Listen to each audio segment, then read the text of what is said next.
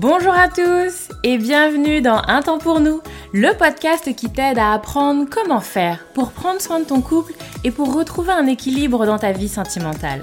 Moi c'est Lucie, je suis thérapeute de couple et avec ce podcast j'ai vraiment envie de dépoussiérer les croyances qu'on a autour des relations sentimentales. Ici tu vas voir, on parle sans filtre, sans tabou, mais aussi sans jugement et toujours toujours avec bienveillance. Donc, retrouve-moi sur ce podcast toutes les semaines si c'est compliqué dans ton couple ou si ça va, mais que tu as envie de l'entretenir et de le booster un peu. Dans tous les cas, tu es au bon endroit, alors installe-toi, on est parti.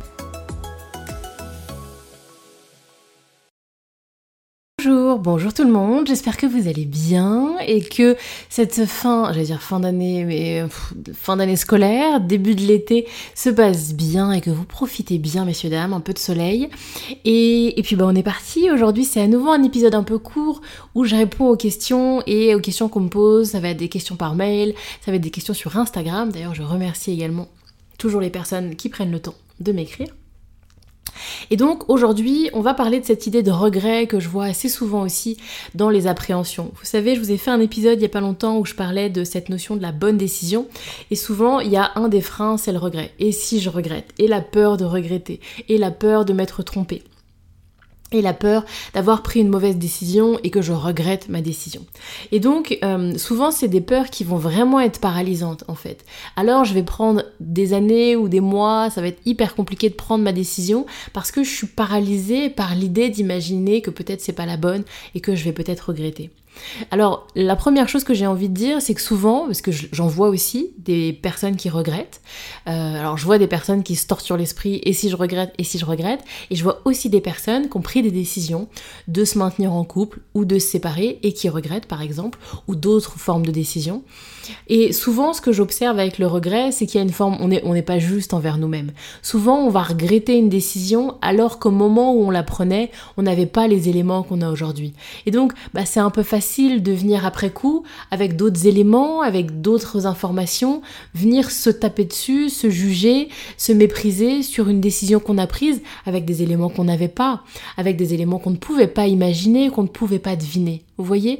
Et donc, souvent, il y a voilà vraiment cette notion d'injustice et je, pense que c'est important de, venir faire un retour en arrière sur ok bah là aujourd'hui j'ai cette sensation de regret. Bon, à l'époque j'avais quoi comme élément en ma possession? Qu'est-ce qui a qu'est-ce qui sur quoi je me suis appuyée pour prendre ma décision? Et bien souvent, bah effectivement, au vu de tous les éléments que j'avais en ma possession au moment où j'ai pris ma décision, c'était la meilleure option. Peut-être qu'après coup, d'autres choses vont apparaître et alors là, je vais avoir du regret. Mais c'est intéressant quand même de pas s'auto-flageller et d'avoir une forme de bienveillance en fait et de, et de justesse envers soi-même. Et puis, L'autre élément que j'ai envie de, vous partager, c'est que pour moi, on est vraiment sur un processus. Quand j'accompagne des personnes qui sont dans le regret, alors il y a une première phase où on va accueillir, on va vraiment, comme je vous disais, la mettre de la bienveillance envers soi-même. Il y a une grosse étape là où on essaye de se faire du bien, de s'apaiser, d'être bienveillant euh, envers la personne qu'on a été, envers la personne que nous sommes qui a pris la décision. Voyez? Donc il y a toute cette première partie là, et puis ensuite, et ça c'est vraiment, bah ça se travaille. Moi c'est vraiment mon de, de venir tout doucement, doucement mais sûrement, amener vers une forme de transition. Au début, c'est très émotionnel. Il y a beaucoup de colère, ou alors de la tristesse, ou alors de l'agacement, de l'énervement envers soi-même, envers la décision qu'on a prise, envers la personne que nous étions qui a pris cette décision. Et puis l'idée, c'est de doucement transitionner vers ce que je vais appeler une forme de résignation en fait. Oui, c'est pas ce que j'aurais aimé, oui, c'est pas ce que j'aurais souhaité pour moi, oui, c'est pas ce que je veux, mais. Voyez, il y a comme ça une, forme de je me résigne, mais c'est là, mais faut bien faire avec, mais va bien falloir quand même que j'avance, mais va bien falloir que je trouve comment je vais améliorer ce que j'ai. Voyez, il y a un truc un peu comme ça de je me résigne. C'est pas ce que je veux, c'est pas ce qu'il faudrait, c'est pas ça, c'est pas ça. Mais quand même, je vais essayer d'en faire quelque chose. Voyez, et là on se résigne. Voyez, j'y crois pas, je crois pas que c'est une bonne chose, mais je me résigne. Et tout doucement, encore, on avance un pas de plus vers quelque chose qui est plutôt de l'ordre de l'acceptation, en fait. Et de voir effectivement le versant peut-être positif Alors qu'au début, je suis très centrée sur c'était une connerie, j'aurais pas dû, je regrette. Avec le temps, avec tout ce processus et ce travail-là, l'idée, ça va être d'aller plutôt vers qu'est-ce que j'en tire? Est-ce que ça m'apprend quelque chose? Qu'est-ce qui se serait arrivé euh, Enfin, vous voyez, de qu'est-ce qui m'est arrivé de positif suite à, suite à cet événement négatif-là? Voyez Et c'est là qu'en fait on se rend compte que les choses sont nuancées, que les choses sont pas binaires, etc.